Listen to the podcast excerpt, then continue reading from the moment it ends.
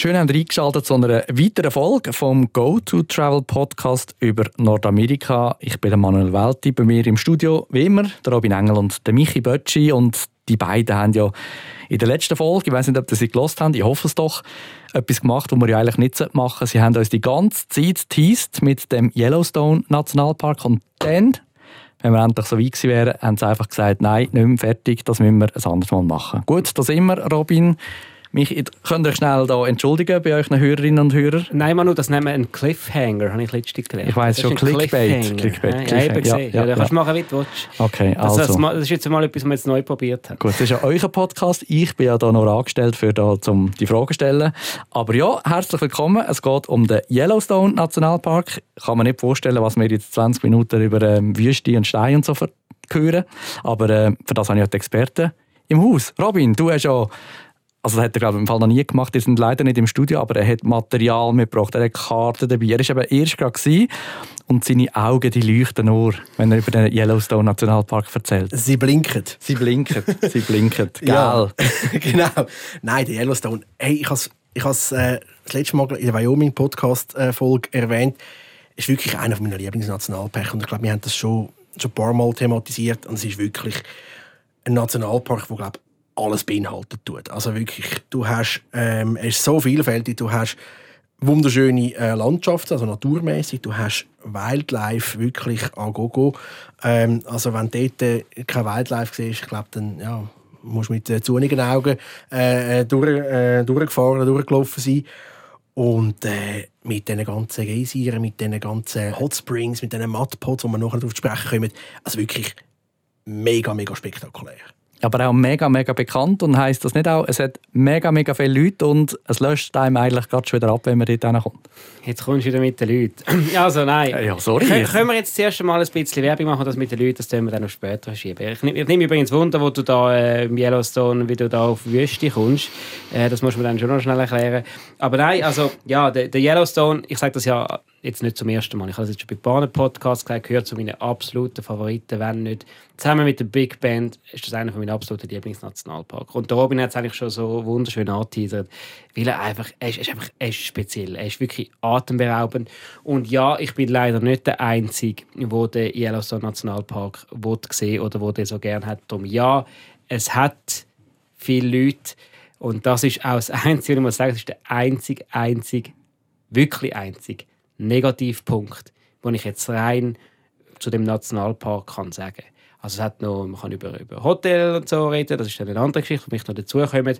Aber jetzt rein landschaftlich, rein vom, vom Feeling her, rein von dem, was man sieht, ja, es hat viele Leute und das ist das einzige wo ich wirklich muss sagen, wo ein bisschen schade ist, aber das ist etwas, was man nicht ändern kann. Es ist natürlich auch so, dass ich jetzt da nicht darüber jammern kann, weil das wäre ja ein bisschen widersprüchlich, weil wir ja auch die Leute dort schicken. Das muss man auch mal sehen. Wir haben jetzt gehört, also ich glaube, es hat selten eine Folge gegeben, wo am Anfang in den ersten, was immer, dreieinhalb Minuten beide schon so geschwärmt haben von irgendetwas. Also würde ich auch sagen, schauen wir über die Leute hinweg. Ähm, manchmal muss man das halt ja auch äh, machen, weil ähm, gewisse Sachen, wenn man die sehen will, muss man das äh, ja, über sich ergehen Und ähm, offenbar gibt es da so viel zu sehen. Ähm, eben, ich habe gesehen, eure Notizblöcke die sind voll, voll mit äh, Infos, Geheimtipps und Details. Darum würde ich sagen, ja, lassen wir mal äh, den Experten erzählen, was, was fasziniert euch denn so, so fest an dem Yellowstone? Ja, ich glaube, wir müssen, wir müssen schnell den Leuten sagen, hey, wo liegt der genau? Wir mhm. haben ähm, letztes Mal in der Wyoming-Folge haben wir vier Regionen durchgenommen ähm, oder ein bisschen näher angeschaut, besser gesagt. Und jetzt sind wir eigentlich so ein bisschen im Nordwesten ähm, vom Bundesstaat angelangt. Und der Yellowstone Nationalpark nur einfach schon flächenmäßig, dass man überhaupt ein, ein Bild hat. Ähm, wir reden hier von äh, 9000 Quadratkilometer. Das ist etwa so viel wie der Kanton Zürich und der Kanton Graubünden zusammen. Einfach flächenmäßig. Mhm. Ähm, und bevor wir jetzt wirklich die einzelnen Highlights ein bisschen äh, näher anschauen, ist es eigentlich, oder das ist auch einfach ein Anliegen von mir persönlich und ich glaube, Michi teilt das auch, dass man einfach genug Zeit mitbringt. Und nicht, weil der Yellowstone einfach so ein bisschen abgelegen ist, ähm, rein geografisch gesehen, nicht so irgendwo in der Nähe von, von all den anderen, irgendwo in Utah oder so, ähm, Richtung Grand Canyon, Arizona aber sondern weil einfach der Park selber so wahnsinnig groß ist. Also unter drei Nächte musst du eigentlich gar nicht erst aufkreuzen. Ähm, und das ist eigentlich auch schon zu wenig. Also vier bis vier, sogar fünf Nächte in meinen Augen eigentlich ein Must, weil sonst ja, siehst einfach halt nur die Hälfte, oder? Und die Distanzen sind einfach halt ja, nicht zu unterschätzen. Mhm, vielleicht eine kleine Seitenbemerkung. Nordwesten, Wyoming, haben sie gesagt, ist aber nicht nur in diesem Staat, habe ich vorhin irgendwie erfahren. Ja, du bist natürlich ein Superfuchs. ähm, das ist in der Tat so. Der äh, National Park ja, der befindet sich tatsächlich eigentlich in drei Staaten. Äh, auch ein Teil in Montana und ein Teil in Idaho. Wobei, da müssen wir dann schon aus 5 Grad lassen. Also die Teile in Idaho und äh, Montana sind äh, sehr, sehr überschaubar. Politisch sehr, sehr wichtig natürlich, mhm. aber äh, touristisch jetzt, ja, ist, sage jetzt mal, das Herzstück vom Nationalpark ist im Bundesstaat Wyoming. Okay, also können wir äh, getrost vergessen jetzt da unter uns. Ja, äh, drei Nächte, äh, das klingt lang. Hat es denn auch Hotel, Camps, was auch immer dort? Also kann man denn in dem Fall dort überhaupt übernachten. Ja, man kann auf jeden Fall übernachten. Und äh, ich muss vielleicht dazu noch sagen, also äh, der, der ähm, Nationalpark ist, und das ist jetzt wirklich, ich weiß, es ist nicht so kantig, wie ich, wie das jetzt da präsentiere, aber um es einfach mal schnell den Leuten so vor Augen führen, es ist im Prinzip, ein, nennen wir es mal ein Quadrat. ist wirklich salopp gesagt, wenn es jetzt, auf, wenn jetzt sicher wieder ein paar jetzt gerade schnell anschauen auf der Map und sagen, ja, oben es noch einen Zipfel und dort ist noch. Also es ist einfach schnell salopp gesagt, ungefähr ein Quadrat. Und es ist, es ist, äh, es ist eine grosse Fläche, das hat Robin richtig gesagt. Aber man muss auch sehen, dass es nur eine beschränkte Anzahl von Straßen hat. Mhm. Und das macht es natürlich auch wieder, wieder auf das Thema sprechen, das wir vorher angesprochen haben, mit, mit den vielen Leuten. Das macht es halt auch dafür dazu, dass sich, die, dass sich der Touristenstrom relativ konzentriert. Man muss sich das so vorstellen, dass in dem Quadrat, auch wieder sehr salopp gesagt, sich ein Achte befindet. Ähm, wirklich zwei Bücher aufeinander. Man kann auch sagen, ein, ein, ein halb verkehrter Schneemann. das gefällt mir eigentlich fast, gefällt mir eigentlich fast besser. Und das sind so ein bisschen die Hauptverkehrsachsen äh, von dem ähm, Nationalpark. Und der hat fünf Parkeingänge. Ähm, auf jeder Seite ähm, gibt es Parkeingänge. Und bevor wir jetzt also einer von denen, auf den, wo die Schlange geht, das brennt mir schon seit der Wyoming-Folge wirklich, wirklich unter den Nägeln. Ähm, das ist der, der Parkeingang aus, der, aus dem Osten weil der führt über Cody. Und alle, die den letzten äh, Wyoming-Podcast gelesen haben und vielleicht schon ein bisschen eine Ahnung haben vom Staat, haben sich wahrscheinlich gedacht, ja, die zwei haben noch Cody vergessen. Cody ist ja eine der touristisch wichtigsten Städte überhaupt in, in, in äh, Wyoming. Haben wir natürlich nicht vergessen. Ich habe ich es wirklich nicht dürfen erwähnen. Darum habe ich gesagt, ich muss das aufbewahren für die, für die Folge. Falten wir in den Rücken eiskalt, oder? Ja. Aber, aber jetzt kann ich wer im Büro die Hosen anhat. Ja, das ist unglaublich, oder? Ja, du, äh, wenn es um, um so Sachen geht, äh, da diskutiere ich einmal nicht lang. Nein, aber jetzt, äh, jetzt kann ich endlich mal Hüfte schiessen. Und das, das Cody, ähm, das ist eigentlich ähm, der, der Gateway aus dem äh, aus dem Osten nachher in ähm, Yellowstone Nationalpark hinein. Ähm, das ist wirklich ein touristisches Städtchen, auch so ein Westernstädtchen, wie wir schon im letzten Podcast äh, angesprochen haben. Einfach noch ein bisschen touristischer, ist vom, es heißt Cody, es ist vom Buffalo Bill Cody gegründet worden ähm, 1896 und es gibt sich, befindet sich also ein Buffalo Bill äh, Center jetzt, ein Museum, wo sich äh, mit, äh, mit der ganzen ähm, Geschichte von, von, der Region auch äh, befasst. Äh, wirklich coole Sache. Äh, Im Sommer findet sich zwischen Juni und August findet dort jeden Abend findet das Rodeo statt. Also es ist wirklich ein, ein, ein guter Gateway ähm, und es ist ähm, ein, gute, ein guter Ort, um vielleicht eine Nacht zu verbringen, bevor man nach in Yellowstone geht, weil, obwohl sie in Cody auch schon sehr, sehr teuer sind, die Hotels, ist es kein Vergleich oder immer noch kein Vergleich wie die Hotel oder die Unterkünfte, wo sich dann schlussendlich wirklich im Park befinden. Aber um deine Frage beantworten, es hat Hotels im Park und es hat auch Hotels außerhalb vom Park. Auf der anderen Seite, äh, auch ein bekanntes äh, Touristenort und auch ein bekannter Gateway für den Park hinein, ist West Yellowstone. Das befindet sich im äh, Bundesstaat Montana. Und auch dort, von dort aus ist das, auch, das ist also viel näher am Park noch als, als Cody, einfach auf der anderen Seite. Und das ist auch äh, eine Möglichkeit zum Übernachten. Auch dort sind die Hotels sehr teuer, aber auch dort immer noch zahlbar als die Hotels im Park. Und ähm, es ist halt schon ein bisschen der Punkt, man kann theoretisch in dem in Cody würde ich das nicht empfehlen, aber in, in ähm, West Yellowstone kann man übernachten und kann von dort aus quasi in den Park reinfahren, Park anschauen, wieder rausfahren und am nächsten Tag wieder in den Park reinfahren. Ist sicher nicht die beste Lösung. Äh, es, ist, äh, es ist eine grosse Fläche, es, hat, es würde bedeuten, dass man sehr, sehr viel muss fahren muss, aber es ist so ein bisschen für mich die äh, budgetorientierte Variante. Hm. Obwohl man dann natürlich wieder ein bisschen mehr Benzin braucht. Das ist dann die andere okay. Seite. Aber jetzt haben wir ja gerade äh, die Experten da. Was würdet ihr denn mir jetzt empfehlen, wenn ich in Yellowstone gehen Was ist so die äh, Variante, die dir den Leuten am meisten empfehlen? Über Cody von dieser Seite rein? Ja, es, es, kommt, es kommt immer darauf an, wie immer natürlich. Mhm. Woher kommst du? Kommst du eben kommst von Cody, kommst von Sheridan, eigentlich kommst vom Osten her, dann natürlich, ja klar, macht das durchaus Sinn, dass du dort reinkommst. Wenn du vom äh, Süden kommst, von Jackson her, vom Grand Teton National Park, dann ja, macht Sinn, dass du eigentlich über den südlichen Parkeingang reinkommst, eigentlich an Lake Yellowstone an. Dort ist äh, auch so ein Ort, wo du im Park übernachten kannst, wo es eine Unterkunft hat.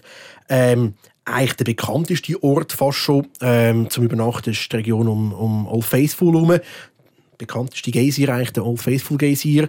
Einer von denen, die wirklich predictable sind, also wo man kann voraus ja, sagen eigentlich, wenn er ausbrechen tut oder eigentlich ähm, ja, um das Naturspektakel können erleben und das ist so ein bisschen, sag ich mal, im Süden unten die prädestinierte Region. Wenn du natürlich von Montana kommst, vom Norden her, um den Kreis noch zu schliessen, dann würdest du eher, äh, entweder in Mammoth Hot Springs im Nationalpark übernachten. Dort hat es eine Unterkunft. Ähm, das Mammoth Hot Springs Hotel ähm, und Cabins hat es dort noch. Oder sonst eben in Gardiner. Gardiner ist auch eigentlich so ein Band von West Yellowstone, wo der Michi vorher gesagt hat, außerhalb vom Park, auf Montana-Seite schon bereits. Ähm, aber auch so ein bisschen in einer Ortschaft, eigentlich, oder Ortschaft selber, mit einem Restaurant und so noch. Eigentlich wirklich ganz herzig. Persönlich würde ich jetzt wahrscheinlich Gardiner favorisieren, wenn ich ganz ehrlich bin. Hat mir echt gut gefallen oder gefällt mir echt gut. Ähm, das sind so die gängigen Eingänge eigentlich und auch Möglichkeiten zum Übernachten. Was noch ein bisschen speziell ist, es gibt noch den fünften ähm, Parkeingang und da können wir das Thema dann auch etwa noch Takt anlegen. Das ist der nordöstliche. Ähm, der mit Abstand wenigst frequentierteste Parkeingang. Das ist fast ein Geheimtipp eigentlich, ähm, um dort durchzufahren. Wir haben es schon thematisiert mit den Leuten. Dann nehme ich, wenn es keine Leute hat, dann nehme ich. Also gut. Ähm, das ist der sogenannte Beartooth Highway, äh, wo du reinkommst. Ähm, wirklich phänomenale Strecke, mega lässig. Und dann kommst du eigentlich ja, dort über Montana eigentlich rein auf Wyoming in National Park selber, äh, in Yellowstone und dann durch das Lamar Valley, wo ja, eines äh, der Highlights ist äh, vom ganzen Nationalpark. Mhm. Und was äh, die Unterkünfte anbelangt, äh, um auf deine Frage zurückzukommen, ich würde unbedingt im Park innen übernachten. Ich würde, wenn ich mir schon, äh, wenn ich mir das schon gönne, dort oben eine Ferien zu machen, würde ich das Geld auch in die Hand nehmen. Ähm, rein einfach aus, aus Bequemlichkeit und weil es halt im Park einfach sehr, sehr schön ist. Ähm, und ich würde zwei verschiedene Hotels wählen. Ich würde einmal, respektive vielleicht zwei bis drei Nächte unten in der Old Faithful Region übernachten oder vielleicht sogar beim Lake Yellowstone zu. Ähm, würde dort quasi den, von dort aus den südlichen Teil ähm, anschauen und würde dann aber auch ein bis zwei Nächte noch oben in äh, Mammoth Hot Springs machen, im Norden, um von dort aus dann äh, den, den nördlichen Teil abdecken.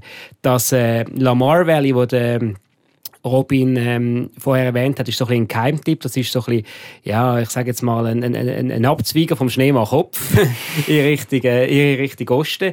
Und ähm, dort hat es wirklich nicht so viele Leute und es ist für mich auch so ein, ein Geheimtipp, um dem Ganzen ein bisschen äh, entfliehen, dem ganzen äh, Rummel. Und gerade wenn man in, in, dem, in Mammoth Hot Springs übernachtet, ähm, ist das eine, eine super Region, um eben Tiere zu beobachten. Äh, vor allem ähm, in der Dämmerung am Abend, wenn man dort hinterfährt, und das macht einer, der in der Faithful-Region übernachtet, fährt in der Dämmerung nicht mehr in dem Gebiet vom, ähm, vom Yellowstone umeinander, dann ist man wirklich, wirklich fast allein. Und durch das können wir natürlich auch, weil es eben nicht so stark frequentiert ist, können wir da Tiere näher ran, gute ähm, Gelegenheiten zum, zum Bären beobachten. Ich habe dort Schwarzbären gesehen, ich habe Grizzlies gesehen, ich habe äh, Bisons gesehen. Also ist wirklich so ein, ein Geheimtipp, um eben in der Dämmerung durch das Lamar Valley fahren oder einen Teil von dem Lamar Valley zu machen und dann für das müssen wir eben schon dann im Norden ähm, bei Mammoth Hot Springs übernachten. Also ihr hört jetzt einiges mehr, äh, der Robin und der Michi, die wissen auch über die beliebtesten äh, Destinationen in den USA und Kanada Bescheid und Keimtipps. Also geht unbedingt mal vorbei schauen auf der Webseite go2travel.ch. Die beantworten übrigens auch alle Fragen dazu, persönlich und ähm, ausführlich, wie wir jetzt auch in diesem Podcast hören. Ähm, was ich mich jetzt gerade gefragt habe, ihr habt gesagt, ähm, es gibt Hotels, es gibt Übernachtungsmöglichkeiten wahrscheinlich mehrere. Gibt es denn so gewisse, wo dir sagen, die sind mega cool, also wo ihr vielleicht könntet besonders empfehlen Oder sind dort alle wirklich, wie sie halt im Park sind, empfehlenswert? Also wenn ich da nochmal schnell einhängen ja, da ist die Antwort nicht ganz, ganz kurz aus. Aber mein Favorit ist, die, ist das äh, Hotel in Mammoth Hot Springs oben, weil äh, die haben so Cabins und die sind so ähm, vier Quadrat angeordnet und, und da sieht man wirklich, kommen am Abend kommen die Bisons und die, und die Hirsche kommen dort und grasen in dieser Region, also die, die, da, da grast ein Bison vor deinem Cabin, wirklich in, in unmittelbarer Nähe. Und, und du, bist, du bist wirklich sehr, sehr nah dran, die kommen dort an, die sind wirklich nicht scheu.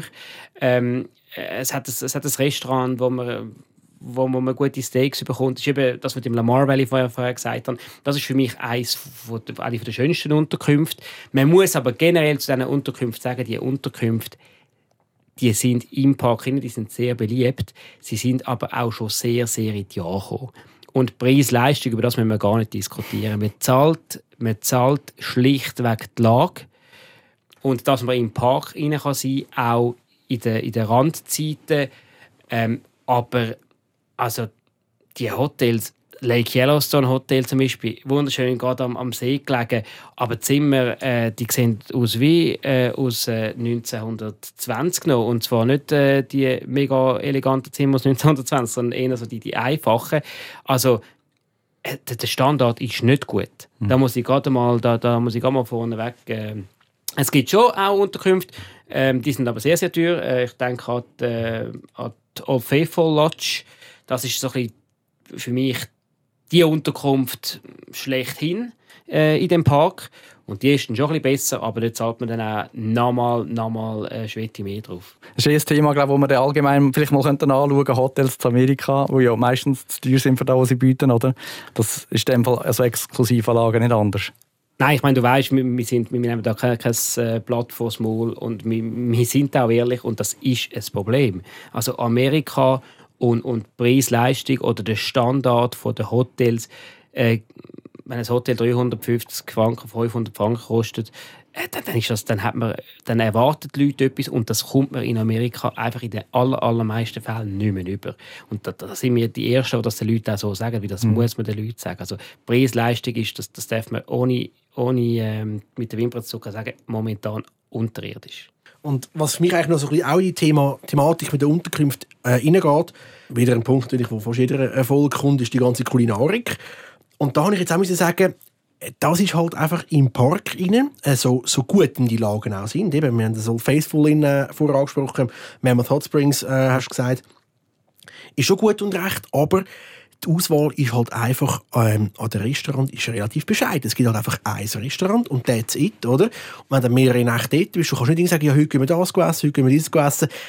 Dem ist nicht so. Und auch dort, Preis-Leistung, habe ich jetzt persönlich eher bescheiden gefunden. Ähm, Qualität ist gut, aber du zahlst halt einfach wirklich das Vermögen. Und sonst, wenn du sagst, hey, nein, ist mir zu teuer, ich will lieber ein einfacher, dann ist es halt wirklich einfach sehr, sehr ja, basic. Oder dann kommst du in einen Pappteller rüber und so. Und das ist dann halt einfach nicht so schaurig anmächtig. Und wenn du dem ein bisschen ausweichen willst, dann musst du zwungenermaßen eigentlich West Yellowstone, also außerhalb vom Park, dort hast du die Auswahl wieder. Oder eben auf Gardiner, eigentlich am Norden ähm, vom Park, hast eine Ortschaft, hast äh, wirklich genug, sage ich jetzt mal, Auswahl für die Anzahl Tage, wo du dann, du dann dort bist, wo du wirklich auch, auch äh, coole Restaurants hast und, und um dem Ganzen ein bisschen, ein bisschen ausweichen oder? Und ja, das wollte ich einfach mal noch gesagt haben. Aber man, man darf und, und wird sich auch nicht äh, nachher, äh, sage jetzt mal, auf die Unterkunft fokussieren. Ich kenne niemanden, der im Yellowstone war, der gesagt hat, lecker, wir eine coole Unterkunft gehabt, sondern es, es ist der Yellowstone selber. Ich, meine, wir müssen, ich glaube, wir müssen den Park oder was der jetzt bieten hat, wirklich mal also die, das Licht reinrücken, oder? Ich meine, die, die, die, die Geysire, der Robin hat es angesprochen, äh, ähm, dann die, die Springs, die farbigen Pools, wo, wo jeder sicher schon mal irgendwo in einer Dokumentation oder auf Bilder gesehen hat, die, die Tierwelt, die es dort hat, eben Grizzlies, Bären, Bisonherden, Wölfe, wenn man Glück hat. Also das ist, das ist einmal ist atemberaubend. Dann Hot Springs, eben dort, wo die, ähm, Mammoth Hot Springs, das sind so, so äh, Terrassen, wo so, ich, ich weiß gar nicht, wie, wie, de, wie, de, wie das geologisch richtig beschreibst, aber Terrassen mit äh, Mineralien, wo, wo die Terrassen geformt haben. Also äh, unglaublich spektakulär und, und, und das, man kommt aus dem Staunen nicht mehr raus. Es ist einfach wow, überall, wo man rangeht, wenn man einen Parkplatz gefunden hat. Aber es ist wirklich, es ist wirklich wow. Und, und es geht keiner, kommt vom Yellowstone, kommt von der Region und sagt, hey, ähm, Ja, äh, das, Hotel ist, das Hotel ist cool gewesen, aber der Rest haben wir nicht. Es geht wirklich um den Park und äh, das ist, man muss irgendwo übernachten und dort geht es einfach darum, an den richtigen Orten zu übernachten. Okay, also das heisst, wir lassen die Übernachtung alles ein. Wir schauen jetzt endlich an, was es zu sehen gibt. Ähm, eben ein paar Sachen haben wir schon rausgepickt und ähm, eben, ihr habt von diesen zwei äh, Strassen geredet, wo in umgekehrten ähm, Schneemann aussieht. Das heisst, man fährt dann quasi die Strassen ab und kommt dann automatisch an diesen Sehenswürdigkeiten vorbei. Ja, aber der Schneemann steht, das muss okay, richtig Das ist schon noch wichtig. Je nachdem, wie, wie, wie, wie Je nachdem, wie Karten anschaust. Genau. Also, nein, aber wenn du sie richtig hebst, dann steht Okay, gut. genau. Nein, also ich würde sagen, wir schauen wirklich die Region genauer an und, und starten eigentlich mit dem Null plus Ultra ähm, von, dem, von dem Nationalpark, vom Aushängeschild. Das ist die ganze Region um, um den Old Faithful Geysir herum. Das ist so ein bisschen im äh, Südwesten vom, vom Park und nach links. Ähm, da wirklich, da gibt es eigentlich wie so drei so, so Basins, so, so Bassins, so Regionen, äh, Upper, Midway und Lower äh, Geysir Basin. Und, und nur schon eigentlich in dem, in dem Upper äh, Geyser Basin, wo das Old Faithful in ist, ich habe immer gedacht, ja, da hat es ein paar so Geysiren und, und wunderschön, und dann gehst du eigentlich weiter. Du kommst dann und es hat Dutzende, es raucht und dampft überall raus, wirklich. Du hast das Gefühl, was ist denn eigentlich da los, wie einer irgendwie äh, ja, auf dem Herd eine Pfanne vergessen hat. Also wirklich hat es dort wieder so irgendwelche ähm, Fumarolls, die es einfach nur auf der Seite von der Straße rausräuchern tut. Dann hast du wieder die Geysire, wo, wo die Wasserfontänen in die Luft aufspritzen. Das eine dort äh, ist der Old Faithful Geysir, sicher der bekannteste, aber eigentlich fast der imposanteste habe ich den Grand Geysir gefunden. Der ist wirklich, der geht bis zu 60 Meter spritzt in die Luft. Äh, wirklich gigantisch. Ähm, das kannst du dir gar nicht vorstellen. Und speziell bei diesen Geysiren ist, ähm, bei etwa fünf, würde ich jetzt behaupten, ähm, kann wirklich der Ausbruch sozusagen vorhergesagt werden. Das sind wie so predictable. Du kannst sagen, gut, okay, alle 90 Minuten oder alle, was auch immer, äh, sechs Stunden, äh, ja, geht der los. Und da kannst du wirklich eigentlich dort hocken, da sind die Zeiten sind auch so ein bisschen angeschlagen, oder? und dann weißt du, gut, okay, zwischen drei und halb vier ist es soweit, und dann natürlich, wie die Amerikaner so sind, da kommen alle Leute, oder? da hat es sogar bei den einen noch ein Bänkchen und kannst hocken und so, also sehr, sehr ausgeschlachtet natürlich, aber das Naturspektakel ist schon immens, also wirklich, und da laufst du jetzt so um und es ist wirklich so, also du hast das Gefühl, es ist wirklich so ein, ein Feld voll, es hat wirklich sogar so einen Gazier Hill noch, was wirklich einer nach dem anderen hat. Du kannst so auf so Pathways, auf so, so Holzpfad kannst du rundherum laufen und wirklich, also es ist wirklich eindrücklich. Mhm. Ja, und die Farbe, die man da sieht, ich meine, das, das, das, das kommt noch dazu. Ähm, ja, man, man hört Geschichten, man, man, muss es schon ein bisschen schützen, das Ganze nehmen. Man hört, man hört verschiedene Geschichten, gerade kürzlich wieder, dass, dass, dass so, eine, so, so ein Spring, äh, so eine Quelle die Farbe verliert, weil, weil Menschen Abfall reinrühren, äh, so Gespäss, äh, ja, da muss man wirklich recht aufpassen. Das Gleiche auch mit, äh, mit den Tieren. Ich meine, so eine Bisonherde ist wirklich, wirklich sehr eindrücklich. Oder so ein Bison allein ist schon wirklich eindrücklich. Und das passiert immer wieder, dass sie einfach auf der Straße einem entgegenlaufen. Dass wenn man mit dem Auto kommt, dass man quasi fast noch, muss, den, fast noch muss den Rückspiegel reinklappen Nicht, dass, dass mhm. der Bison noch den, den, den Rückspiegel abhaut. Aber man muss auch, man kommt diesen Tieren, wenn man Glück hat, relativ näher. Man muss aber auch wirklich gesunden Menschenverstand walten lassen. Und das ist immer wieder ein Problem, dass Leute zu Tieren gehen, das Gefühl haben, ja, der Bison, der, ist ja, wenn, der kann ja schnell, kann fast streicheln. Und dann, also das sind die, die meisten Unfälle passieren mit Bisons, weil die Leute das Gefühl haben, sie können da gehen und können das Foto machen aus zwei Meter Distanz. Dem ist also nicht so. Also man muss gesunden Menschenverstand ähm, walten lassen. Äh, auch mit den Elchen. Elchen hat es auch, habe ich gar nicht erwähnt bis jetzt. Ähm, also das ist, das ist auch so ein Thema. Und ähm, also es ist, es ist ein absolutes, es ist ein absolutes ähm, Naturspektakel. Und viele kennen sicher auch die, die Dokumentationen am Fernsehen. Ähm, die sieht man ja viel. Ähm, und es ist natürlich schon nicht so, es kommt ein bisschen auf die Jahreszeit drauf an, wo man geht. Ich meine, es ist schon nicht so, dass man, ähm, dass man garantiert im Yellowstone ein Wolfsrudel sieht. Äh, ich habe noch nie eins gesehen, zum Beispiel im Yellowstone. Die, die, Tier, die Tierfilmer, die sind teils über Monate, sind die, gehen die denen an, oder? Und man muss wirklich ein bisschen Glück haben. Aber man sieht ganz sicher irgendetwas. Und wenn es äh, kein Elch ist, dann ist es ein Pronghorn. Oder wenn es das nicht ist, dann ist es ein äh, Bisons, sieht man sowieso. Also, es, ist, es, ist, es gibt wirklich, es hat die Vielfalt, die es dort hat, an Sehenswürdigkeiten, an Naturspektakel und aber auch an Wildlife, ist einfach, ist, ist einfach einzigartig. Eine Frage, die sich mir jetzt noch aufdrängt, ist eigentlich ein bisschen der Name Yellowstone. Also die Steine, sind denn die einfach alle gelb oder wie ist der Park zu seinem Namen gekommen eigentlich? Nein, sie sind äh, grün, darum haben sie einen Yellowstone getauft, oder? Liegt ja auf der Hand. Es hat schon auch grün drin, so ist es nicht. Ja, natürlich, ja, genau, aber nicht Stein, oder? Das ist mehr Bäume. Äh, nein, es kommt in der Tat ein bisschen ähm, von, der, von diesen gelben Steinen, respektive äh, sogar es sind eigentlich mehr ganz genau noch mehr Sandstein, äh, nicht wirklich so ein Stein, wie man sich das ja nicht irgendwie Felsformationen. Ähm, und der Teil ist eben auch, vorher haben wir gesagt, er ist so vielfältig. Das ist eigentlich eines der weiteren Highlights.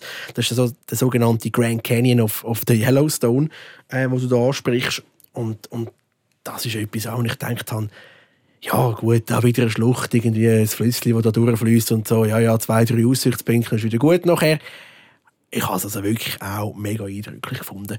Du hast wirklich so, so zwei Wasserfälle, nicht einfach so kleine Fälle, sondern wirklich ja, mächtige Fälle, Upper und Lower Falls, mega einfallsreicher Name natürlich, oder? Wo dann wirklich den ganzen Canyon geformt haben. Und das ist so ein bisschen im Zentrum, wenn du so willst, oder so, eigentlich dort, wo so ein bisschen der Bauch und der Kopf vom Schneemann zusammenkommen, um das wieder ein bisschen sinnbildlich äh, können, den Leuten zu zeigen. Dort befindet sich der, der Grand Canyon of the Yellowstone. Ähm, dort übrigens könnte man auch übernachten. Da gibt es auch eine Unterkunft. Und, und nur schon für diesen Teil auch ja, wenn du wirklich äh, ausgiebig willst machen eigentlich ja, zwei, drei Stunden, also der Vormittag geht schon drauf, äh, hat wirklich auf beiden Seiten von der Schlucht kannst du eigentlich hinterfahren, hat es Aussichtspunkte, du kannst auch, hat auch noch Trails, du kannst sogar bis runterlaufen, die ganze Schlucht herab, so ein bisschen ähnlich wie im Grand Canyon, spitz gesagt. Ähm, ja, und etwas ganz anderes, eben vorher, ich habe von diesen Geysiren erzählt, ähm, von diesen, von Pools, äh, mich noch von den, von den Tieren, nochmal etwas ganz anderes, oder? Also es ist wirklich mega vielfältig. Jetzt hast du eben vorhin angesprochen, ähm, man kann fahren, also man fährt in dem Fall durch den Park durch, man parkiert, schaut vielleicht an, und wenn man eben wandern will, offenbar kann man auch wandern, macht man das von dort aus oder von, seinem, von seiner Unterkunft aus? Oder was sind da die Möglichkeiten? Ja, du fährst eigentlich meistens zu den Trailheads, so heißen eigentlich die Ausgangspunkte von diesen, von diesen ja, sag mal, Wanderpunkten, oder wo die Wanderungen anfangen. Meistens ein Parkplatz. Ähm, du kannst das Auto parkieren und von dort aus gehen dann eigentlich die Wanderungen, wo auch immer du dann willst. Ähm, so ein berühmter ist der Washburn, ähm, Washburn Mountain, auch in der Region eigentlich vom, vom Canyon Village, vom Grand Canyon of the Yellowstone. Hast auch einen phänomenalen äh, Ausblick. Ja, ein sehr, sehr weiter sogar. Ähm, und dort kannst du wirklich einfach das Auto ohne Probleme eigentlich anstellen. Und von dort gehst du eigentlich weiter, auch bei diesen einzelnen äh, Geysiren oder bei diesen, äh, bei diesen Pools, wo man äh, wo man kann unterwegs anschauen kann. Hat es überall Parkplätze, hat es wieder Trails, die du machen kannst, Hikes. Die einen sind ein bisschen länger, die anderen sind ein bisschen kürzer. Da kannst du immer noch Lust und Laune auswählen, aber es ist eigentlich sehr, sehr, sag jetzt mal, veramerikanisiert, dass du mit dem Auto dort kannst fahren, also vom Hotel aus selber jetzt mal Old Faithful in Klammern gesetzt, dort kannst du wirklich aus dem Hotel gehen und zu diesen Geysiren anlaufen. Sonst aber fahrst du mit dem Auto vom Hotel zu diesen Punkten. Okay. Und der spannende Punkt, den ihr mir noch erzählt habt, ist, dass der Yellowstone offenbar nicht das ganze Jahr off hat, aber im Winter mal eins noch kurz aufmacht. Ja, das ist ganz äh, wichtig. Ich gehe jetzt erstmal auf den Sommer ein. Ähm, es ist ja so, also man muss das vielleicht noch schnell sagen, ich weiß gar nicht, äh, von Luther Schnurren bin ich gar nicht sicher, ob wir das schon erwähnt haben, aber meine, wir sind da in den Rocky Mountains innen, oder? Und, und die, die, die, die, die durchschnittliche, ähm, sagt man dem, äh, Höhe von dem Yellowstone National Park ist etwa 2400 Meter über Meer. Also bist du wirklich, bist du wirklich hoch oben. Und äh, durch das hat es im Winter natürlich auch Schnee. Ähm, und es ist ja so, dass die, für die Sommersaison der Nationalpark eigentlich so, ich sage jetzt mal, ist immer ein bisschen vom Datum her verschieden, aber Mitte Mai etwa aufmacht und dann irgendwo so richtig ja, Oktober dann wieder langsam schließt. Dann gibt es so eine äh, Zwischensaison, wo dann eigentlich größtenteils wirklich zu ist. Und dann gibt es eben die, die, die, Wintersaison, das ist dann einmal ganz etwas anderes. Aber zumindest noch schnell beim Sommer bleiben. Durch das ist natürlich auch die Reisezeit irgendwo durch eingeschränkt. Durch das äh, massiert sich halt auch, oder massiert sich die Touristenströme dort hin. Und das ist ein bisschen wie bei Westkanada oder beim Yukon oder Alaska. Man hat eine gewisse Zeitspanne und dann will man halt gehen. Und ich war zum Beispiel im Mai mal, gewesen, etwa fünf oder sechs Tage nachdem der Park aufgegangen ist. Und ja, es hat weniger Leute als im Juli oder im August in dieser Zeit oder gerade kurz bevor der Park schließt. Aber es hat immer noch genug Leute, auch in dieser Zeit. Also, man hat natürlich den Vorteil, wenn man im Frühling noch geht, dass man vielleicht mal noch einen Bär mit Jungen sieht. Das ist mir jetzt zweimal glücklicherweise passiert, zweimal einen Grizzly gesehen mit, mit zwei Jungen. Aber die Situation ist dann schon so. Und dann müssen wir ganz ehrlich sein, man fährt, man sieht je nachdem, wo man ist, im Lamar Valley kann man vielleicht Glück haben und sieht dann allein mal einen Bär. Aber wenn man auf dem, dem Hauptloop ist, dann sieht man vielleicht, dass, dass Leute schon dort stehen und dann schaut man rechts rüber, sieht dort, dass der Bär dort ist und da steht aber schon ein, ein Security-Mann dort und winkt einem quasi durch. Und dann kann es also gut möglich sein, und das ist jetzt eine Geschichte aus, aus dem Mai, oder? Kann es gut möglich sein, dass man noch ähm, fast 100 Meter oder 150 Meter weiter führen muss fahren, um auf der anderen Straßenseite hinter der Autokolonne zu parkieren und dann muss man von dort aus hinter den Autos führen laufen, um dann den Berg anzuschauen. Und man wird dann schon ein schon ein bisschen kontrolliert, das Ganze, dass man nicht zu näher geht. Mhm. Aber also das passiert, wenn man Glück hat, ist der Bär noch dort und wenn man Pech hat, hat man dann verpasst. Also es ist schon nicht so, oder, oder gerade auf dem Hauptloop selten, dass man dann allein ist mit so, einem, mit so einem Tier. Und das ist auch im Mai oder halt Ende September so, ähm, weil halt eben die, die, die Sommermonate so, so eingeschränkt sind. Und dann der Winter ist nochmal ganz, ganz eine andere Geschichte. Das ist sicher nicht der Teil, wo, wo von der Masse, also oder die Saison, wo die Masse dort angeht. Aber es ist, äh, es ist sehr speziell, weil auch, wer schon mal, da gibt es auch x Dokumentationen darüber, Yellowstone im Winter ist ein komplett anderes Landschaftsbild. Das mhm. ist eine komplett andere Region, ähm, komplett andere äh, Szenerie. Und es sind natürlich auch dementsprechend, es ist nur ein kleiner Teil von der Straßen offen, also das muss man auch sehen. Da, gibt's, da muss man fast schon geführt gehen, da gibt es Schneetöpftouren, die man reinmachen kann. Da gibt, es gibt auch, äh, weil ich vorher bei der Wolfsrudel war, Touren, die sich auf, auf, auf Wölfe äh, spezialisieren, die dann diesen Wolfsrudel nachgehen. Äh, wir kennen Bearwatching, äh, kennen wir ja in Kanada, Whale-Watching kennen wir, aber dort gibt es wirklich auch Touren, wo, wo, wo, wo sich diesen Wölfen widmen. Und es ist nochmal, nochmal ganz, ganz, ganz etwas anderes. Und das ist dann schon etwas, wo man aber wirklich auch muss wählen muss. Man ist nicht zufällig im Winter in dem Ecke der USA. Ja, und was vor allem einfach auch dann wirklich lässig ist, es hat einfach keine Leute. Also im Winter ist wirklich, wenn du sagst, hey, ich will den Park mal menschenleer erleben, dann ist es der Winter. Weil dann ist wirklich, dann bist du wirklich allein, oder? Und das merkst du auch, dort ist wirklich, also die Tiere sind dann halt wirklich, wo im Sommer halt wirklich Autos halt durchfahren, oder? Wo dann die erst merken, ja gut, da müssen wir nicht zwingend äh, am Strassenrand hocken, oder? Ähm, sind halt wirklich einfach, die sind draußen, oder?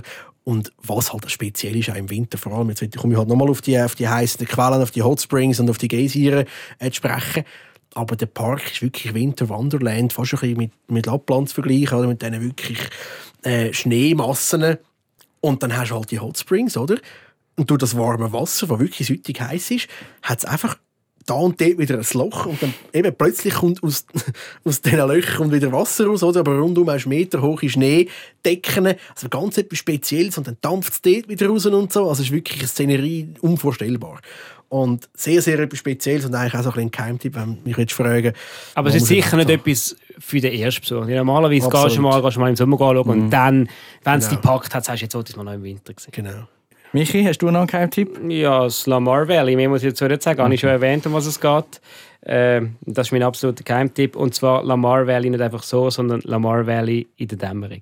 Okay, also das hat sich tatsächlich gelohnt, äh, eine Episode vom Go to Travel Podcast nur über den Yellowstone Nationalpark zu machen. Aber ihr habt es gehört, die beiden die wissen unendlich viel, ähm, weil sie auch eben gerade äh, äh da sind und, und viel umeinander reisen. Also wenn ihr wirklich eine Frage habt zum Yellowstone Nationalpark, aber auch zu anderen Destinationen, äh, wenn ihr mal eine Nordamerika-Reise plant, dann äh, geht unbedingt vorbei auf der Webseite go to travel.ch. Ähm, die könnt ihr auch den Podcast abonnieren und all eure Fragen stellen und natürlich auch, wenn ihr wollt, unbedingt Reise buchen. Die beiden freuen sich. Die nächste Ausgabe, die gibt es schon gleich. Abonniert jetzt den Podcast überall dort, wo es gute Podcasts gibt.